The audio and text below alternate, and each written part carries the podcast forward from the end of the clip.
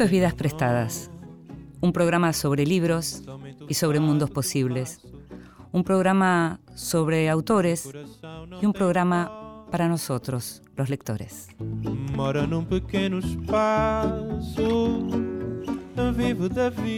Y sabes que a nosotros, los lectores, lo sabes porque te debe pasar lo mismo, nos gusta que a veces nos lean en voz alta, que venga alguien y nos lea un texto, a veces alguno que conocemos, a veces alguno que no conocemos. Y esta vez le pedimos a Julieta Ortega, a la actriz Julieta Ortega y también a la autora Julieta Ortega, que nos leyera un fragmento.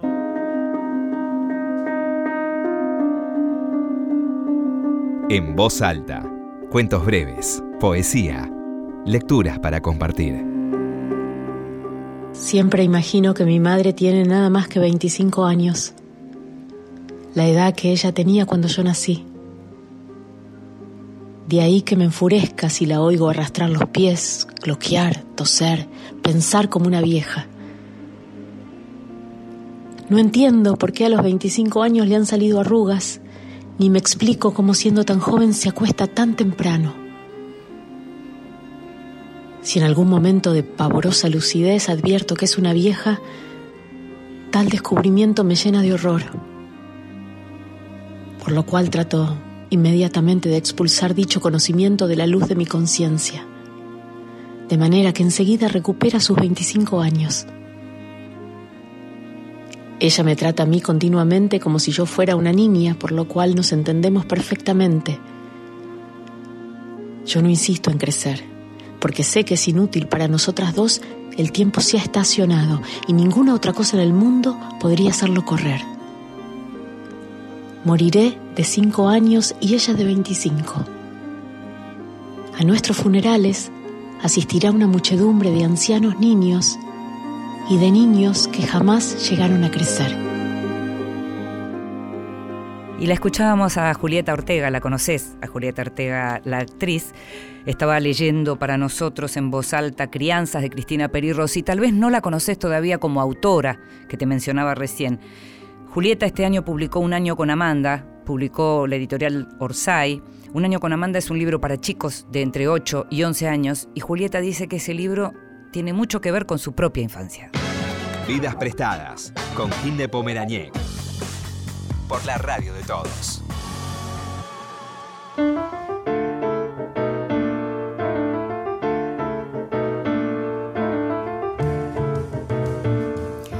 Seguimos en Vidas Prestadas, este programa que sabes que podés escuchar todos los miércoles a las 22 por acá, por Radio Nacional, pero que si no tenés ese ratito los miércoles a las 22, podés escucharlo en cualquier otro momento, eh, entrando a la página de la radio o bien en esas plataformas de buena gente que suelen tener los podcasts y en donde está también Vidas Prestadas como podcast. Y si ya nos escuchaste alguna vez, sabés que nos gusta además entrevistar a grandes autores, a gente que queremos mucho, a gente que admiramos mucho, y es el caso de Carlos Altamirano, que está con nosotros hoy para charlar de su último libro, Estaciones, publicado por Ampersand. Gracias, Carlos, por estar con nosotros. ¿eh? Gracias a vos por invitarme, Inde. Y el libro Estaciones en realidad forma parte de una colección, de una colección que nosotros acá en Vidas Prestadas conocemos, porque varios de los autores ya pasaron por aquí, que es la colección justamente de lectores que es esa colección en la que en primera persona autores como vos, Carlos Altamirano, nos cuentan cómo empezaron a leer.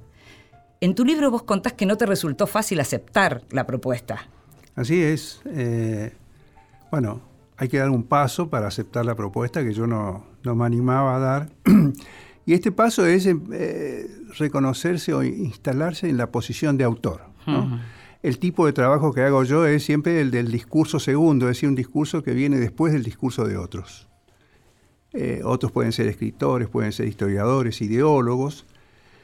Eh, aceptar escribir un libro, como, un libro como este era dar un paso hacia adelante, hacia una instancia en la que yo nunca me había, nunca me había colocado y tenía que, ¿cómo decir?, armar mi subjetividad para, esa, para ese lugar. ¿no? Y y después otra serie de lecciones que era, ¿cómo hablo de esto? Que, eh, bueno, vos escribís y sabés que hay una, hay varias elecciones que uno hace, no sé si al escribir o antes de escribir, que es, por ejemplo, el tono. ¿Esto cómo lo voy a escribir? ¿no? Si hubiera tenido talento, hubiera gustado escribir un libro más cómico. ¿no? Mm. Eh, eh, hay una famosa, una novela clásica checoslovaca, se llama Las aventuras del buen soldado Schweik. Que es, Schweik la, Segunda Guerra Mundial, es un libro pacifista, ¿no? pero una gran, una gran novela y Zweig es una especie de tonto vivo, digamos así. Es un tipo un, poco tonto, pero que se las rebusca para surfear, evitar los problemas y bueno, y expone en ridículo, en principio a él mismo, pero después a toda una serie de situaciones. Y yo pensé, si puede escribir algo más cómico, o como el Quijote, ¿no? Al, tipo al que los libros le sorben el seso. ¿no? En este caso, no para la ensoñación. Eh, como si pelear con molino de que lo lleva a pelear con molino de viento, la ensoñación de volver a la, a la, era de la caballería. Tampoco la ensoñación romántica, que es la otra que suele sorber los sesos y que Madame Bovary, ¿eh? de Flaubert está ahí. Era la, ensoñación ideológica también, uno podría colocar en ese, en ese terreno.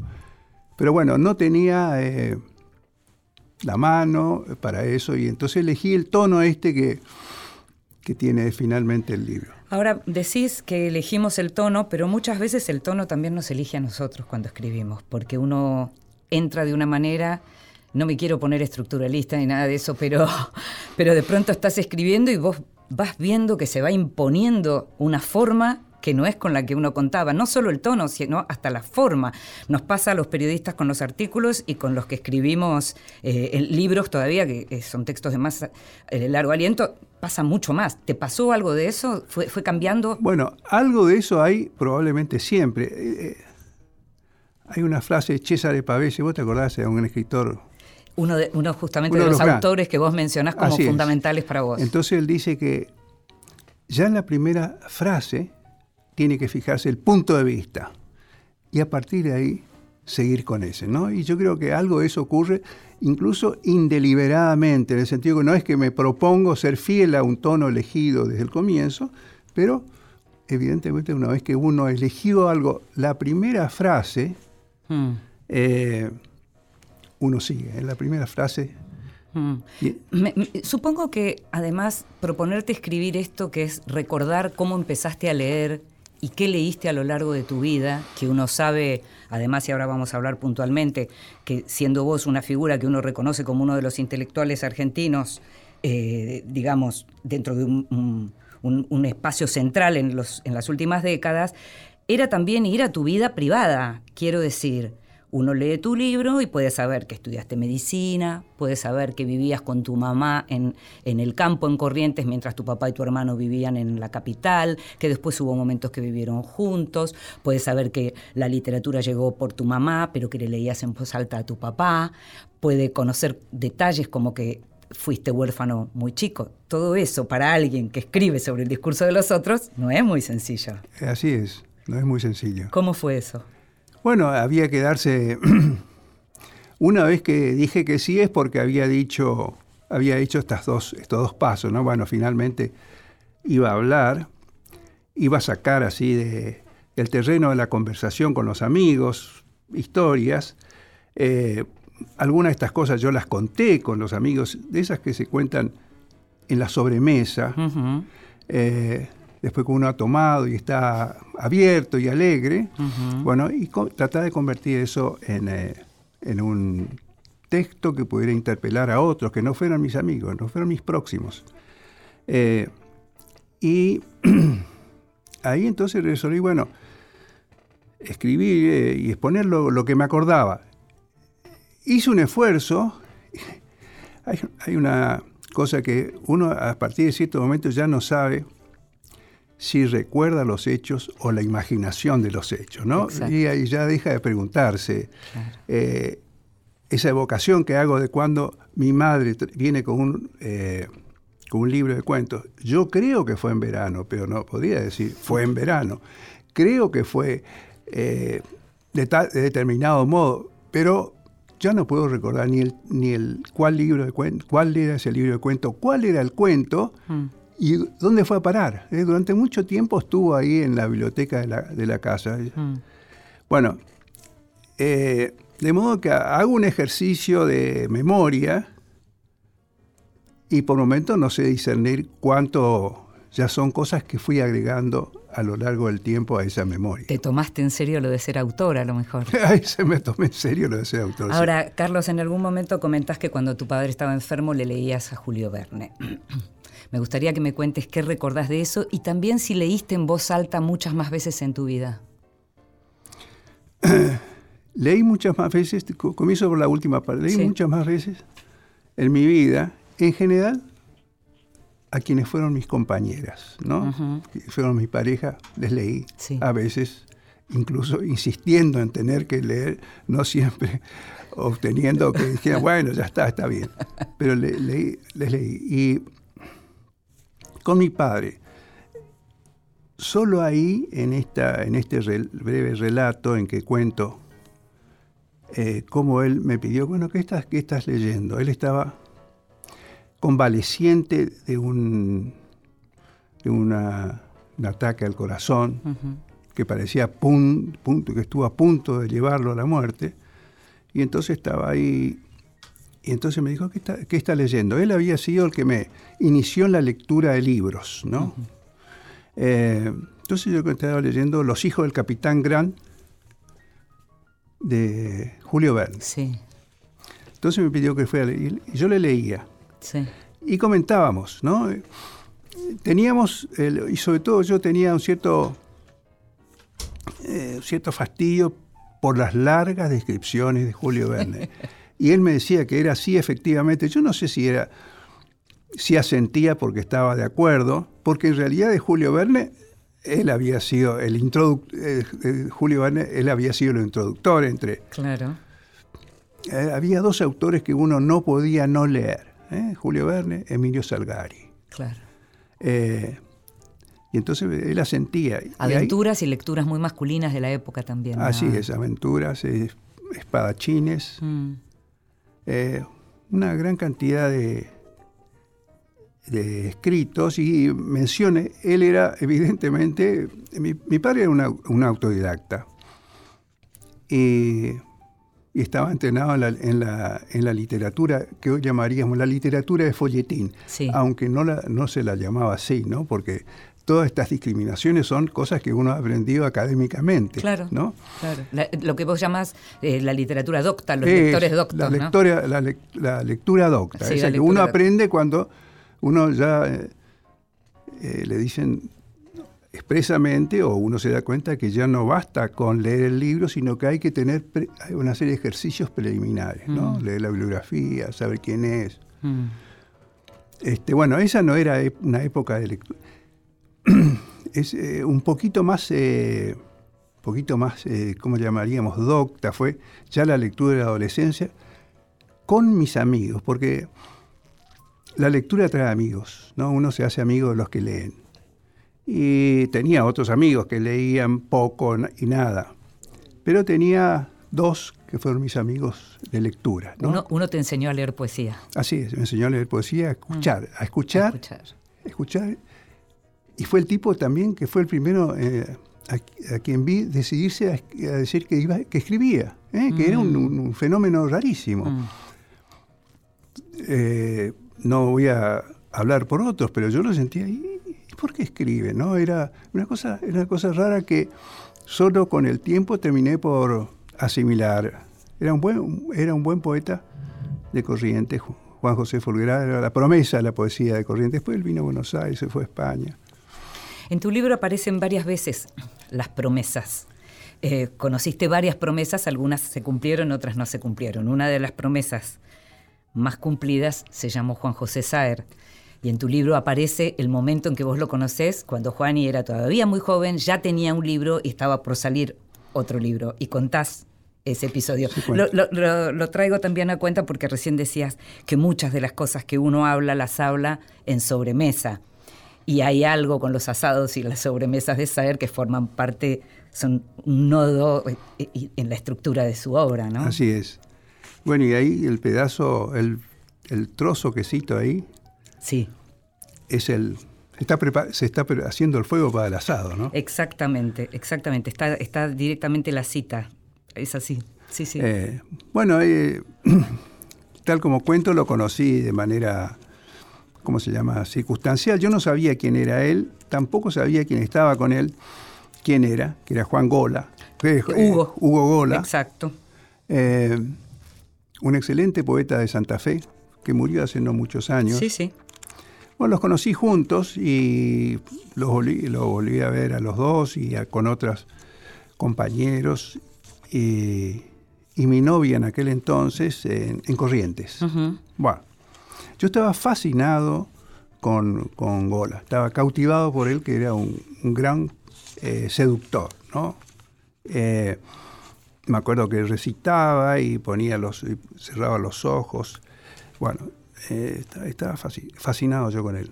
Y de pronto él se para, íbamos caminando por la calle, por las calles ahí en Corrientes, y me, me dice, me parece que vos no sabés quién es Juani, como le decía él a Juan José. No sabía muy bien qué quería esa, esa, pregunta y me quedé así. Es un gran escritor. Mm. Ahora, dentro de poco, me dijo, va a salir una novela de él. Y así quedé yo así sin, pues yo para mí lo veía a, Juan José eh, como un gordito un poco fanfarrón. La, verdad, lo que hay que decir eh, es que el aspecto de Saer no era el aspecto del gran escritor en la Torre de Marfil ni nada, sino la de un, podría ser, no sé, un señor atendiendo en una tienda, por ejemplo. Así realmente. sí, no, tenía, no transmitía el aire del. Bueno, entonces, este. Pero yo seguía mucho la sugerencia de los amigos, de la gente. Bueno, así que al día siguiente me fui a la librería, la digo, la librería, no a una librería, porque había la, librería así donde, podía encontrar. Y ahí encontré lo que era su primer, su primer libro, eh, que se llamaba En la zona, ¿no? Un título como decir profético, porque en realidad él crea una zona literaria. Sobre la que vuelve una y otra vez. Así es. Recién mencionabas el fragmento de Algo se aproxima que está en tu libro y es un fragmento que dice así. Barco estaba en cuclillas junto al fuego recién encendido y acercaba a la pequeña hoguera carbones y ramas secas guardadas para las ocasiones como esas bajo la pileta de lavar ropa en el fondo de la casa, Trabajaba con lentitud, moviéndose apenas, abstraído, como si esas tareas minuciosas y largas de las que siempre se hacía cargo no fuesen más que un pretexto para librarse de los demás y gozar a solas de su propio pensamiento. Es como el único fragmento que tenés en el libro. es, como un homenaje lindo, ¿no? Un lindo homenaje. Lo quise mucho. Se lo quiere mucho a. Así es. Es una Ahora, te preguntaba por lo de la lectura en voz alta, estamos leyendo ahora en voz alta, y mencionaba yo hace un rato en lo que tiene que ver, y, hablábamos de la literatura y de, trabajar con la literatura, y tu trabajo con la literatura llegó después de tu intento por estudiar medicina, que te daba culpa abandonar, hasta que finalmente abandonaste, porque además tu hermano, que también estudiaba medicina, fue el que te dijo... Me autorizó. Claro, dijo, vos no tenés nada que ver con él. Así es. Eh, y me liberó, me liberó de algo así como de un compromiso, como cuando en, los cuentos, ¿no? Eh, me liberó de un conjuro. Hmm. Eh, y ahí fuiste a la literatura primero. primero fui a lo que tenía en mente era inscribirme en la Facultad de Humanidades, ahí de Resistencia, para seguir después filosofía. Hmm.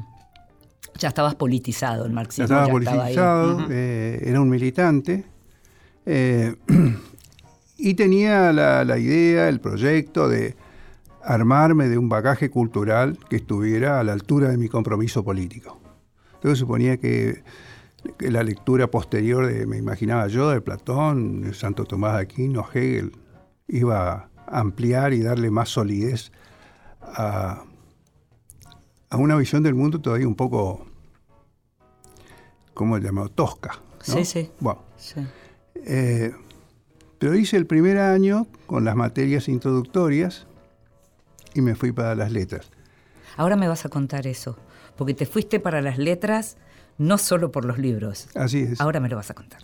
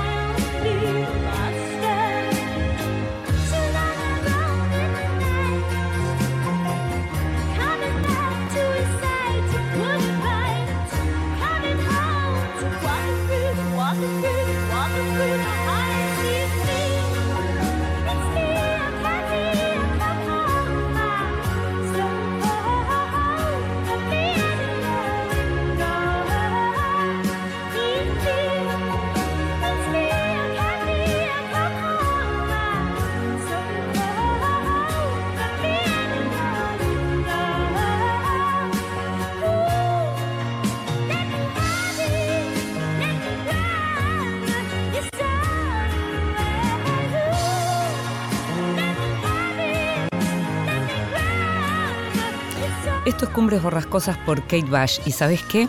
Estamos hablando con Carlos Altamirano de cuando él iba a la facultad. Y este tema, curiosamente y casualmente, es el tema que yo escuchaba cuando yo empecé a ir a la Facultad de Filosofía y Letras.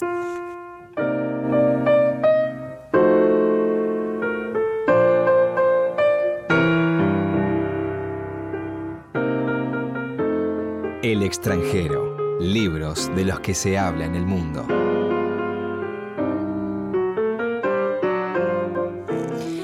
Y hay una novela de la que se está hablando muchísimo en México, muchísimo, y te aseguro que después de lo que estuve leyendo tengo yo muchísimas ganas de leerla, me estuvieron hablando además personas que la leyeron. Se llama El vendedor de silencio la novela y la escribió Enrique Serna.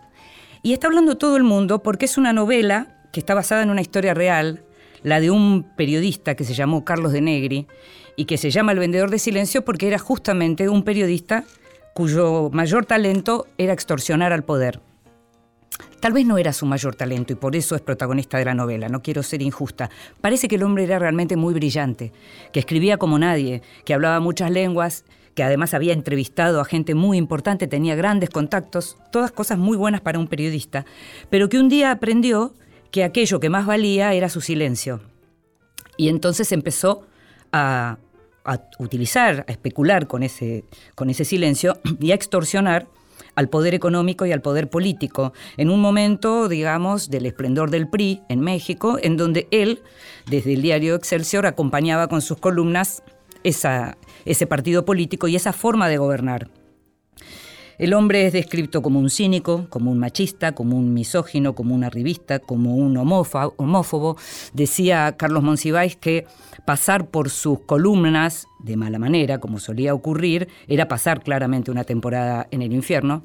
En la novela aparece otro personaje que es como el periodista independiente, si se quiere, y más transparente, que es Julio Scherer, que cuando se hizo cargo del Excelsior ya no tuvo lugar para alguien como de Negri. La novela entonces se llama El vendedor de silencio. Está narrada, dice su autor, desde la conciencia de De Negri, a la que describe como una conciencia en desintegración, en un proceso de putrefacción. Hablamos de mucha violencia contra las mujeres, estamos hablando de lo que hoy en México se llaman los periodistas chayoteros, que son los corruptos, los pagos.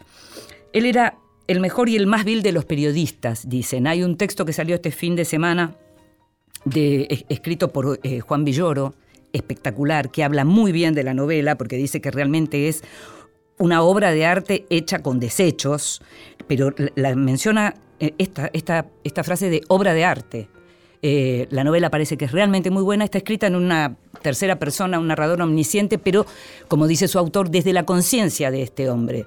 Este, desde la conciencia de este hombre ya sobre el final, cuando ve además que empieza a existir un universo a su alrededor que no ve con tan buenos ojos el tipo de tareas a las que él se dedicaba. La novela entonces se llama El vendedor de silencio y les decimos ya a la gente de Penguin que en la Argentina la estamos esperando.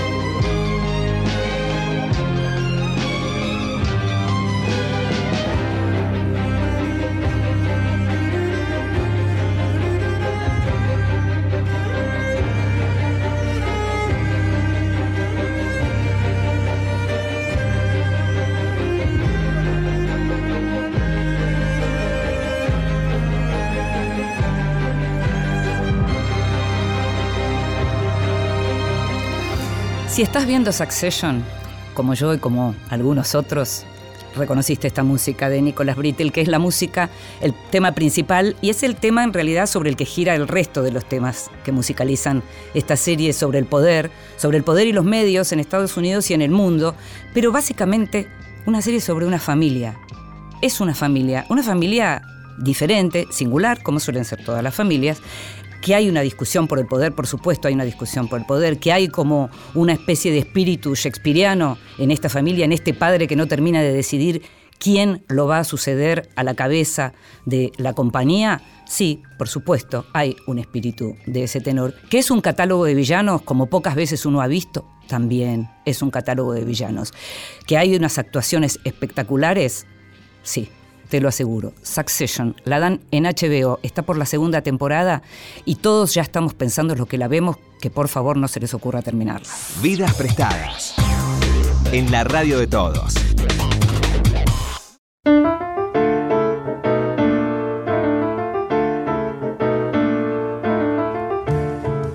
Seguimos en Vidas prestadas. Continuamos en esta charla, en esta entrañable charla con Carlos Altamirano a propósito de su libro Estaciones, este libro en donde Altamirano, que uno lo conoce por sus textos, en su momento por sus textos que tenían que ver con sociología de la literatura y demás, y después con, con aquellos otros más vinculados, si se quiere, a la lectura de la política, pero en este Estaciones, Altamirano nos cuenta cómo empezó a leer y cómo siguió leyendo. Y estábamos hablando de cómo llegaste a filosofía y letras y cómo decantaste finalmente por letras, que no fue solo por los libros, decíamos. Así es. No solo los libros vivía, ¿no? bueno, eh, yo creí encontrar que los profesores de letras eran mejores que los de filosofía. Que ese hubiera sido el motivo intelectual, digamos así.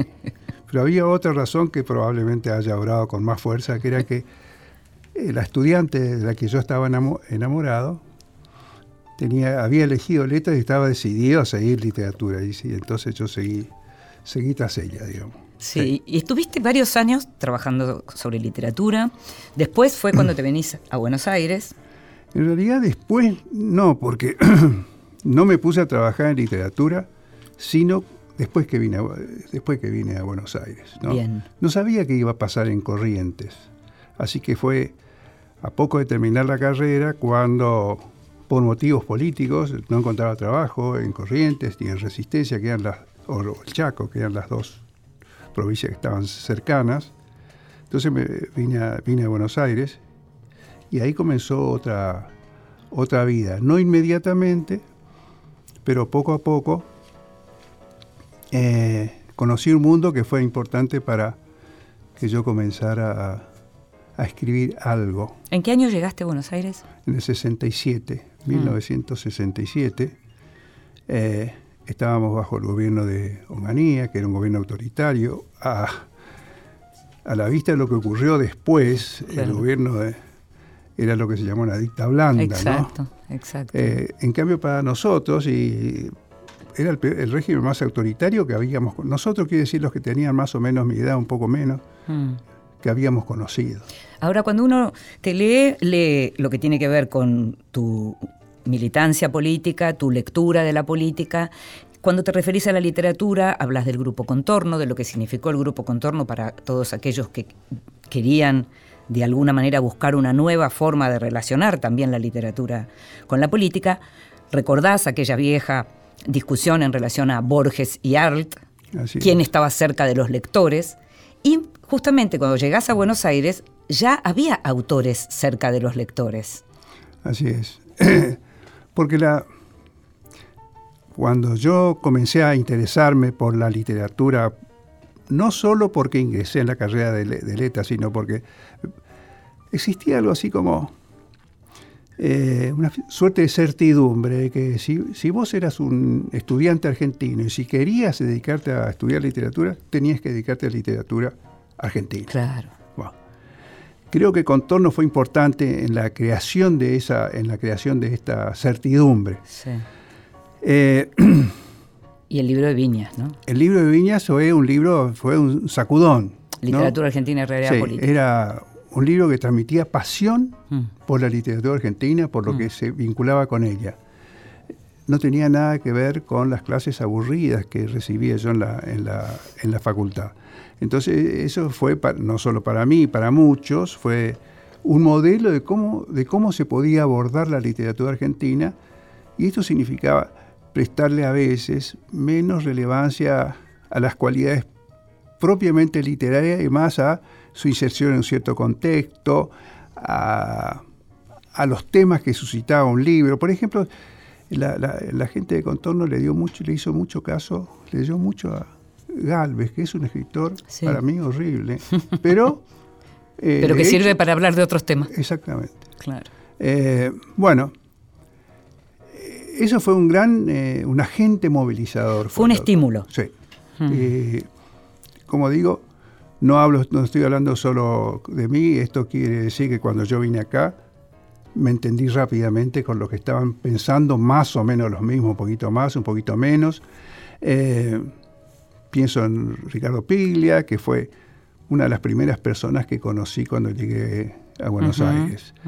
Pienso en Josefina Delgado, en las personas eh, que, con las que me relacioné tempranamente en Buenos Aires y que todos estaban interesados, preocupados por literatura argentina y comenzaba en la segunda mitad de los 60 latinoamericana. Claro. los años del boom. Claro, cuando hablas de Argentina, además en algún momento mencionas algo de un autor que en general desde la academia se lo menciona poco, que es Sábato. Vos hablas de sobrehéroes y tumbas y lo que significó la aparición de ese libro, ¿no? Sí, cuando yo ingresé en la facultad, todo el mundo había leído o simulaba que había leído sobre y Tumba. ¿eh?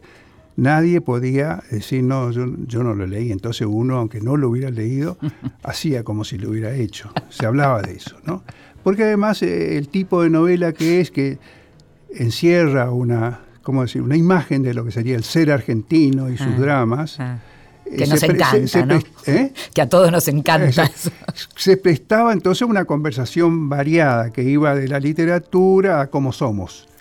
Eh, sí, era, eso se duró Y después comenzó, me acuerdo, una crítica demoledora que César Fernández Moreno ah, hizo de, sobre Héroes y Tumba en, en, primera plana.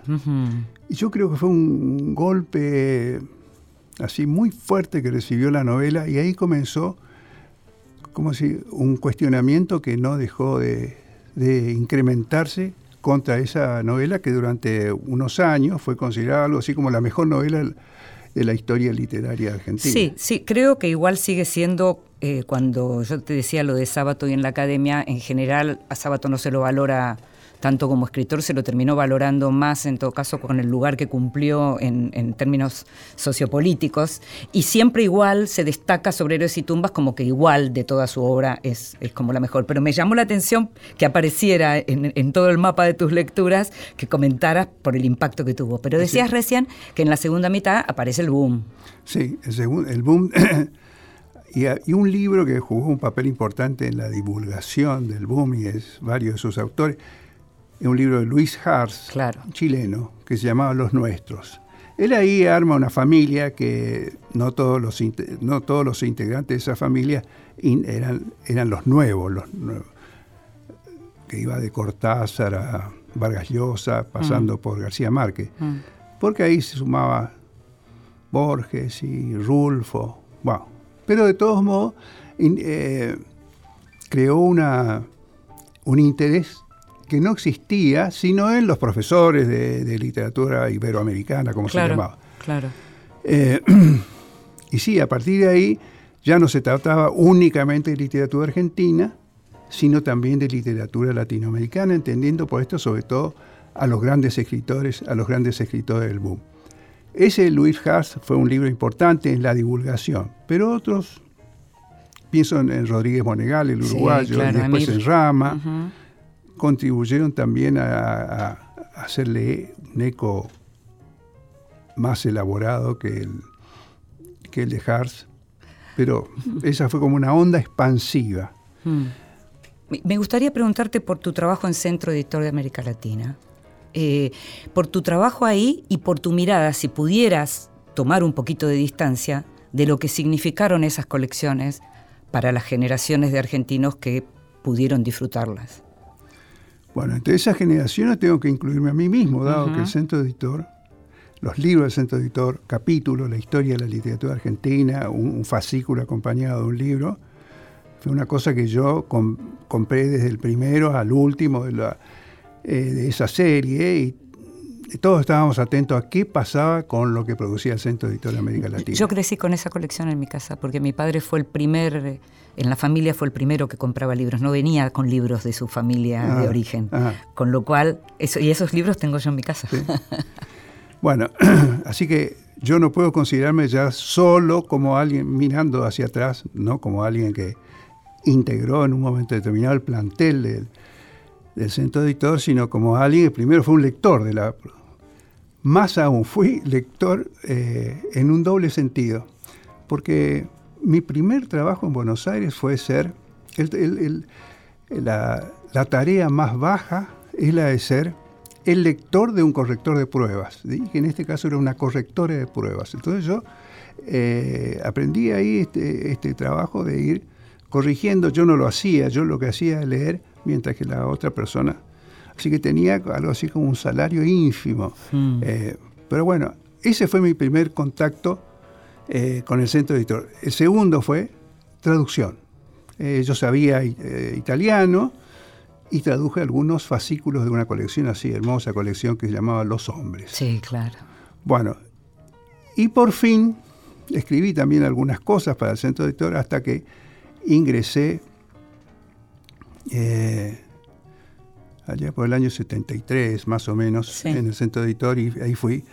Eh, dirigí dos colecciones con Beatriz Arlo, éramos los dos los que se le... ¿Y cuál era la tarea? La, tarea era la de leer. Hmm. La de leer y seleccionar libros, ¿no? Y leer libros del extranjero. O sea, pedir, pedir. Y así fue como conocí a algunos autores, el caso de Raymond Williams. Claro. Eh, Acá había, eh, en inglés se podía conseguir en una librería, eh, cuyo nombre creo que se llamaba la librería, ella creo que se llamaba Pygmalion, ¿no? así, que quedaban por la calle Corrientes, y ahí había conseguido un libro llamado Cultura y Sociedad, en inglés estaba Catch and Society, pero es lo único que no... Pero un día vemos un título que dice Marxism and Literature, ¿no? Marxismo y literatura. Bueno, y vos dijiste, toda la vida quise esto. exactamente. este es el título que yo estaba buscando. Entonces, este, la tarea era esa, seleccionar, dar vueltas, eh, ver cómo podíamos hacer para conseguir derechos cuando el centro editor estaba en deuda con prácticamente todas las editoriales mm. o francesas o inglesas, por lo que no, porque pagaba poco los derechos, porque estaban deudas. Bueno, eh, Eso era cuando con Beatriz leían. Sí. Pero yo quiero que me cuentes brevemente, pues no tenemos mucho tiempo, cómo era escribir junto con Beatriz. Porque ah. tienen varios libros. Así sí. Concepto de sociología, literaria, literatura Ahí hicimos una especie de, ¿cómo se llama? De, mezclamos nuestras eh, competencias. Yo para entonces era una persona que había tenido lectura de sociología. No era un sociólogo, tenía lectura de sociología, probablemente más que ella. Y ella, sin duda, sabía más literatura que yo. Entonces mezclamos nuestras, este, nuestras, nuestras competencias y así produjimos este, los trabajos que, produjimos. con una idea que era así, hoy mirado hacia la distancia, uno no puede sino verlo irónicamente, ¿no? el, proyecto de fundar una nueva sociología de la literatura. Una que se, que se apropiara a la vez de las herramientas de la sociología y de aquello que enseñaba la revolución formalista del estructuralismo. Algo de eso aparece en ese libro que se llama Literatura, literatura Sociedad, ¿no? Era la ambición teórica confieso que no lo volví, no volví a leer ese, no volví a leer ese libro, así que no, no lo voy a defender, eh, digo solamente las intenciones que nos animaron. Y anduvo bien, eh, tuvo su circulación en la, en la universidad un tiempo, no sé cómo es ahora. Se vendió mucho, eso lo sé por la editorial Hachette. Sí, claro, porque siempre fue una bibliografía, para muchos de nosotros era como una bibliografía, bibliografía capital. Ahora tenemos que cerrar y yo me quedé con ganas de preguntarte montones de otras cosas, pero muy, muy, muy brevemente me gustaría que me dijeras si todo lo que vino después, que tiene que ver ya más con tu lugar en el análisis político, vos sentís que lo podrías haber hecho del modo que lo hiciste sin haber pasado antes por la literatura. No, no. Por la literatura y la crítica literaria, que me proporcionó, ¿cómo llamarlo? Una atención, una atención. Eh, que me lleva a que cuando leo, ya casi sin pensarlo, uno pesca algunas cosas que no son obvias en la lectura corriente, en la lectura habitual, incluso aquellos que se ocupan de trabajar sobre textos. Claro. Muchísimas gracias, Carlos. ¿eh? No, gracias a vos, Inés. Gracias, muchas gracias.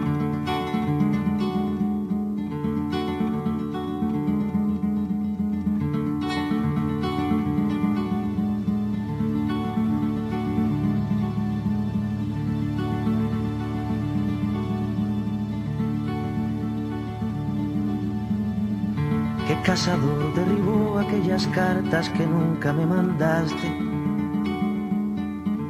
¿Qué fuego las quemó? ¿En qué río se ahogaron? ¿Quién convenció a tus manos de que no? ¿Quién a tu corazón?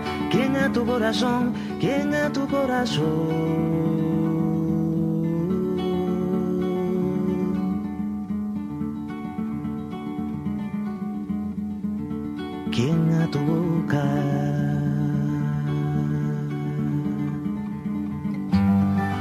Que se vayan aves negras, mejor me dejan solo, que estoy enamorado de otra muerte.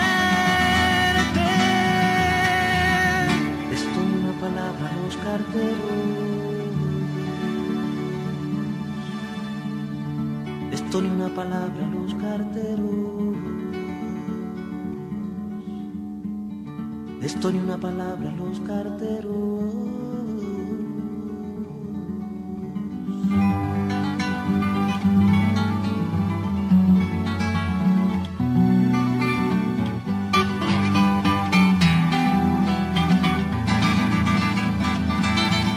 Este tema se llama Qué cazador y los que cantan son Silvio Rodríguez y Alejandro del Prado.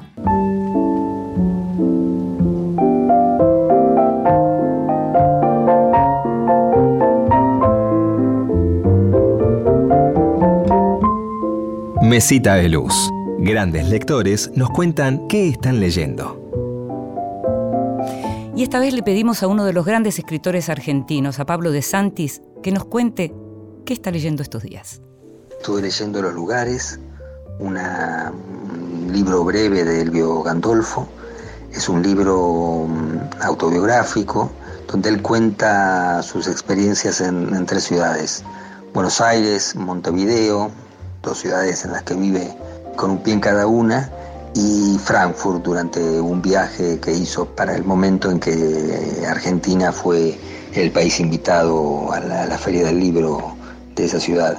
Es un libro donde él habla desde las cosas cotidianas hasta de sus lecturas, las, películas que ve, y ahí convive el Gandolfo narrador con el Gandolfo crítico. Es un escritor que yo sigo desde siempre y me interesa muchísimo como, como crítico, como, como autor de, de, ficciones y creo que es más, de, los, de las personas que más saben de ciencia ficción, de literatura fantástica y de género policial en, la Argentina. También leí en los últimos días Lugares Oscuros, una novela de una escritora norteamericana, Gillian Flynn, una historia donde a partir de una tragedia familiar, la única sobreviviente de, una masacre familiar, se pone a investigar el, caso para liberar a, su hermano condenado a perpetua. Es una detective, digamos, un poco disfuncional, eh, cleptómana, pero también esos, esos rasgos de su personalidad le sirven finalmente para resolver el misterio de su tragedia personal. Lo escuchábamos entonces a Pablo de Santis, el escritor argentino tan especialista además siempre en todo lo que tiene que ver con la novela policial, con el cómic y con la literatura infantil. Pablo es uno de esos escritores absolutamente completos, podríamos decir, que tenemos acá el orgullo de tener en la literatura argentina.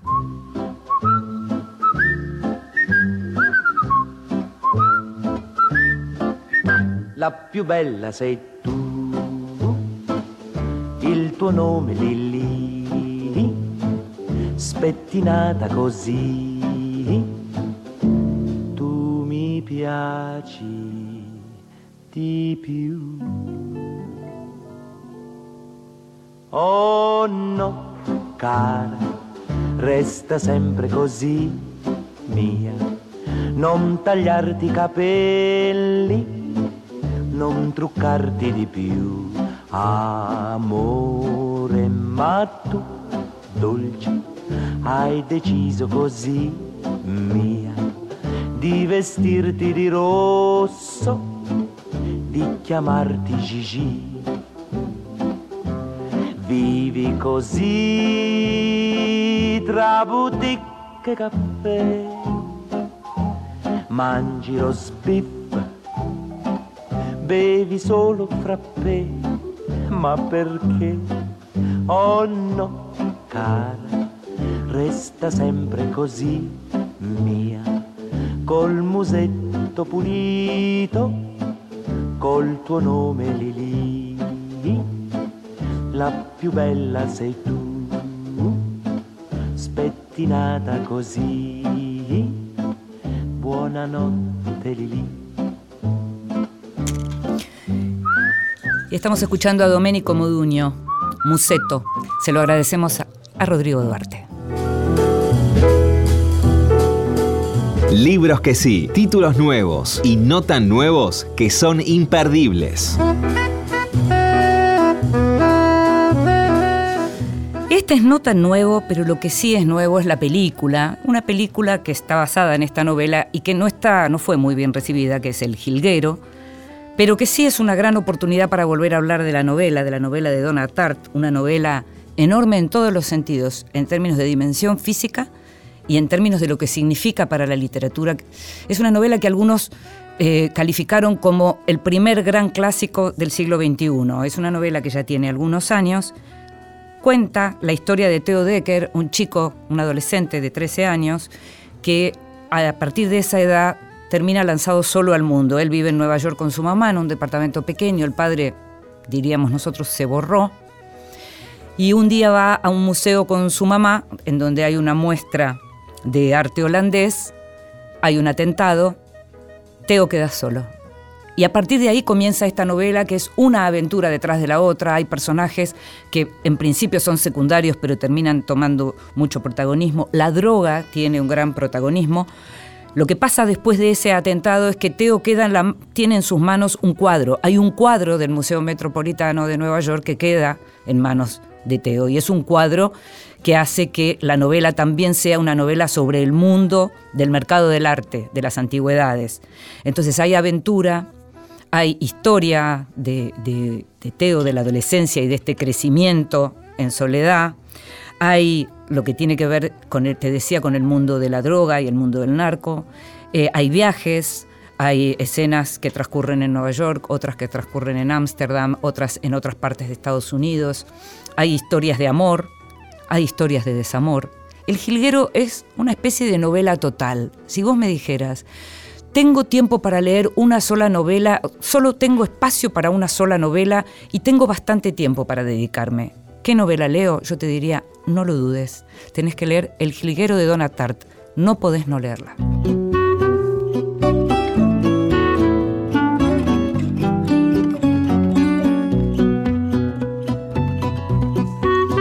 Y llegamos al final. Esto fue Vidas Prestadas. Esto sigue siendo un programa sobre libros y sobre mundos posibles. Es un programa para vos, que sos lector, como soy yo. Es un programa que fue hecho desde la operación técnica por Diego Rodríguez, desde la producción, como siempre, por Gustavo Kogan. Mi nombre es Inde Pomeraniec. Seguimos leyendo y nos seguimos escuchando. Chao. Vivo da vida que passa, de amores que vão e vêm. Nada possui meu nome e nem vejo ninguém.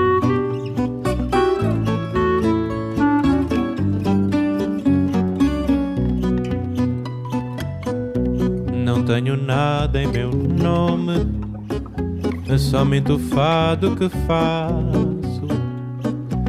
Meu coração não tem fome, mora num pequeno espaço. Vivo da vida que passa, de amores que vão e vêm. Nada possui meu nome